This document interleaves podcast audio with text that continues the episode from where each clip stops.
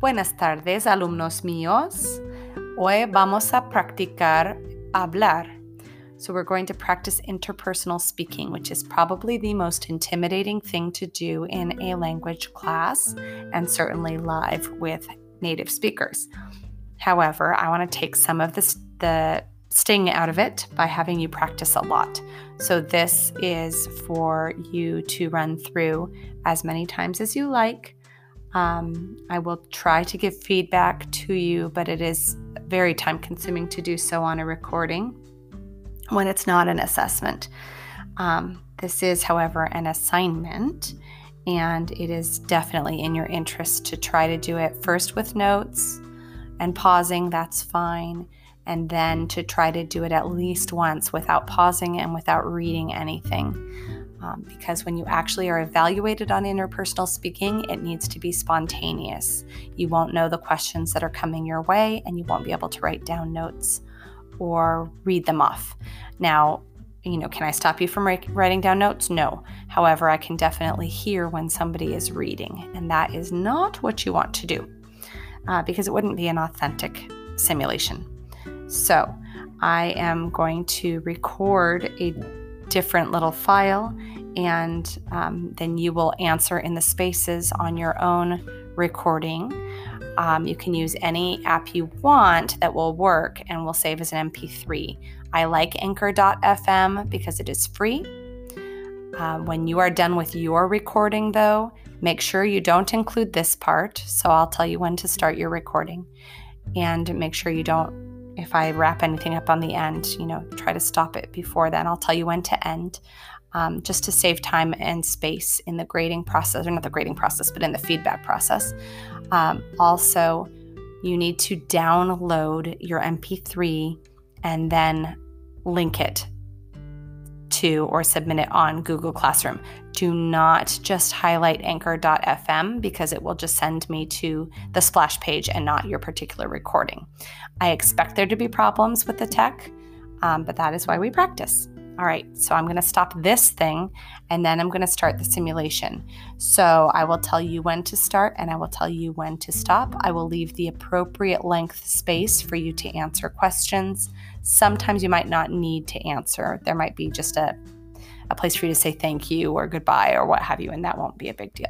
Okay.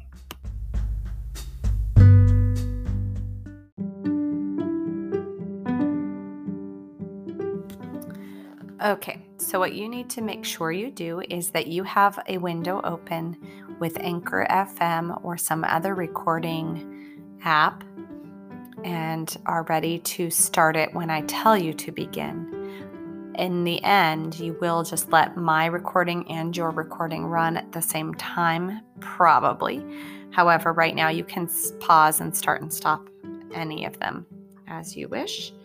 And generally, when I give a test this way, I uh, have you do it twice and then I have you pick the best of your two choices so that I only see the best and that you have kind of a rough draft dry run. Okay.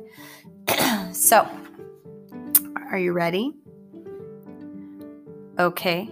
Start your recording now. Buenas tardes. ¿En qué puedo servirle?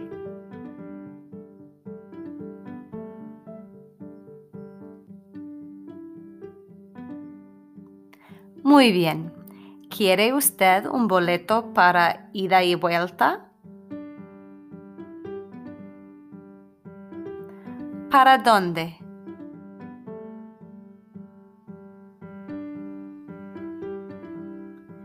¿Y cuándo quiere salir? ¿A qué hora?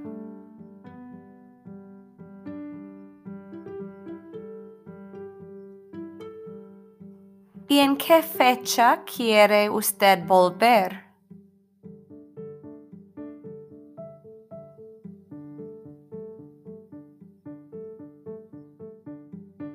Perfecto.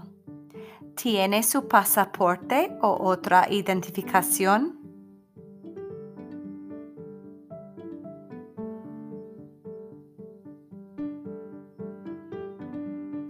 Bien. Tomen su tarjeta de embarque. ¿Va a facturar equipaje?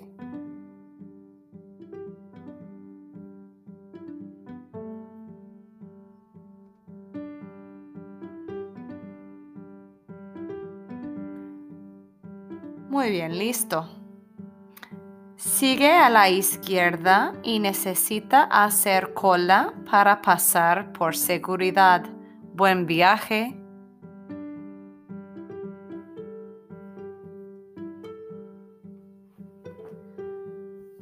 Okay, you can stop your recording. You'll notice, or maybe you won't notice, but I actually made a mistake. I said o otra because I didn't uh, have it written correctly. It should have been u otra.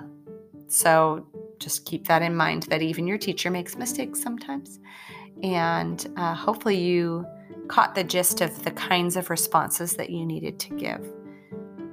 Your recording generally should not include the intro and outro uh, talking that I do, but practice this a few times and you'll start to feel a little bit more confident in your speaking ability. And then I can also have you practice live with each other and role play, which is ideal. Adios. Oh, sorry, I should tell you.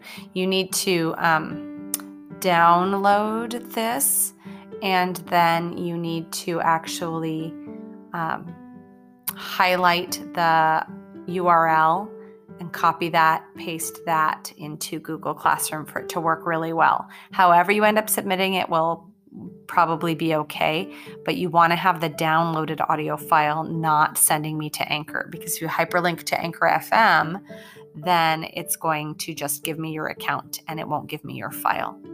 All right, I hope that I also tell you that out loud in person. Bye.